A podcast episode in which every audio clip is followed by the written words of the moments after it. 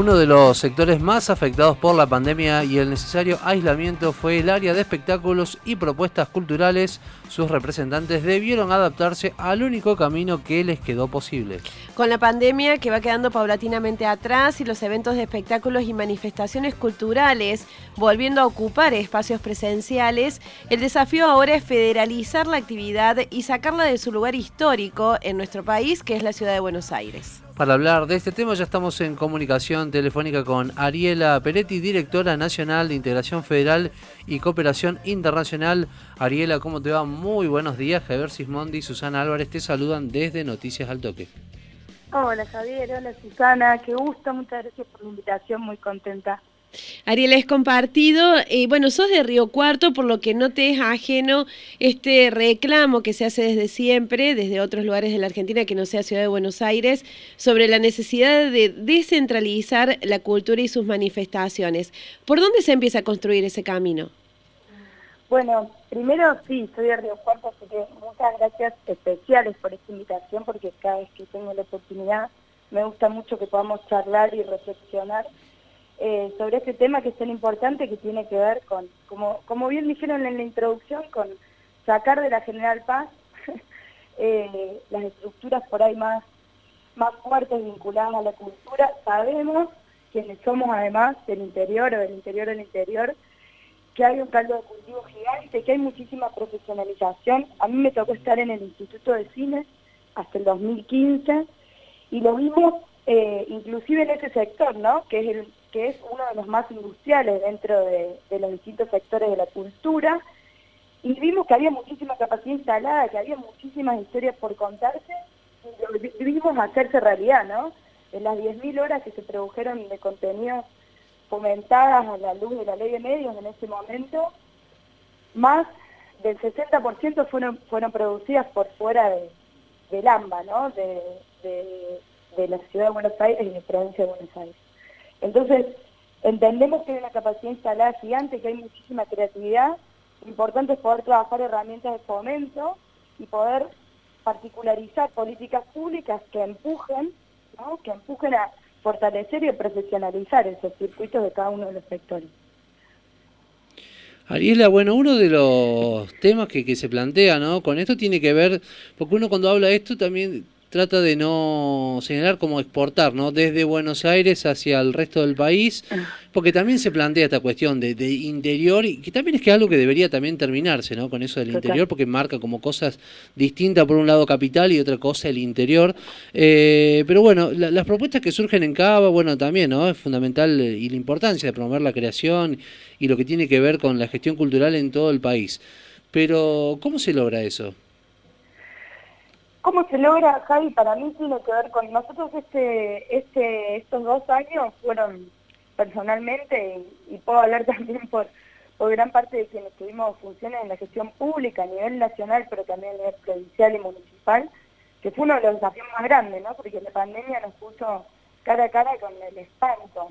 Eh, un montón de, de gente cercana, de familia que que falleció, un montón de, tragedias que tuvimos que enfrentar y sumado a eso, sectores de la economía que se desplomaban porque en nuestro caso, por ejemplo, la cultura y el turismo también es otro de ellos, fueron de los sectores más afectados, ¿no? Porque el corte de la presencialidad obligó en muchos casos a un, a un parate total. Entonces, digo, en ese, en ese sentido, una de las cosas que, yo remarco mucho que, se hizo o que, logramos articular es la acción interministerial. Eso por un lado, que hay muchos de los temas que, tienen que ver con los distintos sectores de nuestras industrias culturales, que no son temas solo del Ministerio de Cultura, ¿no? que tienen que ver, por ejemplo, con AFIP, ¿no? vinculado a todo lo que tiene que ver la convergencia la regulación tributaria, todo lo que tiene que ver con el Ministerio de Trabajo, en términos de cuáles son los parámetros que rigen las legislaciones en los distintos sectores de la cultura, por ponerte un ejemplo, por poner algunos ejemplos, digo, pero son temas muy complejos que además los pudimos trabajar a través del Consejo Federal de Cultura también con cada uno de los gobiernos provinciales, ¿no? Porque también en cada una de las regiones culturales hay una realidad distinta y, y distintos objetivos, ¿no? En relación a eso. Y otra cosa que me pareció a mí muy valiosa, que creo que son dos cosas que llegaron para quedarse, ¿no? La acción interministerial, como te decía recién, articulada entre todos los organismos que tienen ciencia, pero por otro lado también el trabajo mancomunado con cada uno de los sectores. Nosotros trabajamos con más de 700 cámaras y asociaciones. Entonces, ¿viste cuando dicen esa frase, ¿no? Que, que, que no que no rasques donde no pica, ¿no? Como generar acciones muy específicas, ¿no? Digo, eh, eh, hay una tarea en cada uno de, los territorios específica donde en algunos casos, por ejemplo en Córdoba y en Río Cuarto en particular, es un polo audiovisual muy fuerte, la animación, por ejemplo, dentro, además de este sector, es muy fuerte, es muy potente, tiene que ser exportable. Entonces digo, sin duda que es un sector para potenciar. El teatro también es muy fuerte, la música es un pueblo musical muy fuerte, Río Cuarto y Villa María. Digo, entonces, creo que hay que trabajar muy finito en cada caso con las distintas áreas del Estado, pero también con los sectores organizados que tienen muy clara la demanda, las necesidades y el impulso que se necesita del Estado para que los sectores crezcan, exporten, generen más puestos de trabajo, que además fíjate que son puestos muy altamente calificados en general. A mí me gusta eh, repetir algo, pero porque es para mí central para entender como las industrias culturales en su concepción, que son una gran solución a los problemas estructurales de nuestro país, ¿no? A la restricción externa, aportan una, balanza comercial positiva, un puesto de trabajo altamente calificado, digo, de verdad somos un sector muy, muy potente. Tanto la pata que está más formalizada como toda la economía popular vinculada a la cultura. Entonces creo que hoy ya no hay dudas de que es uno de los sectores estratégicos de nuestro país. Recordamos que estamos en comunicación con la directora nacional de Integración Federal y Cooperación Internacional, Ariela Peretti. ¿De qué hablamos cuando hablamos de cultura sociocomunitaria y qué tipo de acciones se están dando en ese sentido, acciones concretas?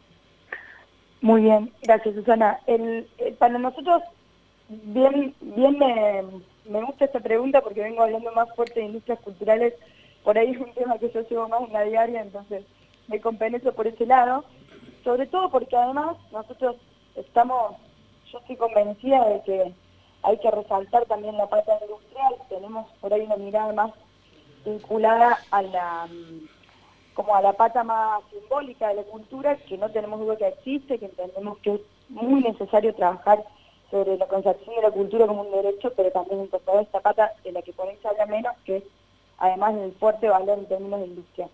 Eh, la, cultura sociocomunitaria es central, define de base quiénes somos, es la herramienta para contarnos también como sociedad y es central en eso desde los estados garantizar eh, el acceso y, y la y la posibilidad de, esa expresión. Entonces hay, hay un programa que es importante en el Ministerio, que seguramente lo conocen, que es Punto de Cultura, es un modelo que se tomó además de Brasil hace muchos años. Eh, es uno de los programas más fuertes del Ministerio, pero además de los programas que existen en todos los organismos descentralizados, en el INC, en el INAMU y, en todo el Ministerio, es central como concepción como derecho y como, como, como eje de, gestión. Ariela, bueno, ¿qué, ¿qué, tipo de escenarios tienen en el horizonte desde el sector en el cual vos eh, dirigís? Y también, ¿cuál es la Argentina cultural a la que se aspira a llegar? Eh, bueno, ahora el eje eh, en los próximos meses, que estamos desde hace ya desde que se volvió a la presencialidad tiene que ver con la reactivación. Nosotros en el, en el 2019, cuando llegamos al ministerio, eh, era una secretaría. Logramos volver a darle el rango de ministerio y eso habla de una decisión de poner la cultura en el centro. inclusive cuando llegamos también había Secretaría de Salud, imaginen lo que hubiese sido esta pandemia sin un Ministerio de Salud, ¿no? Entonces eso habla de una sin lugar a una vocación política que tiene que ver con que la cultura es un eje central. Hacia adelante estamos trabajando muy fuertemente en la reactivación. Hasta el año 2015 las industrias culturales representaban un 4% del PBI. En el 2019 ese número era de 2,6%. Nosotros queremos volver a ese 4% del PBI en términos de la cultura.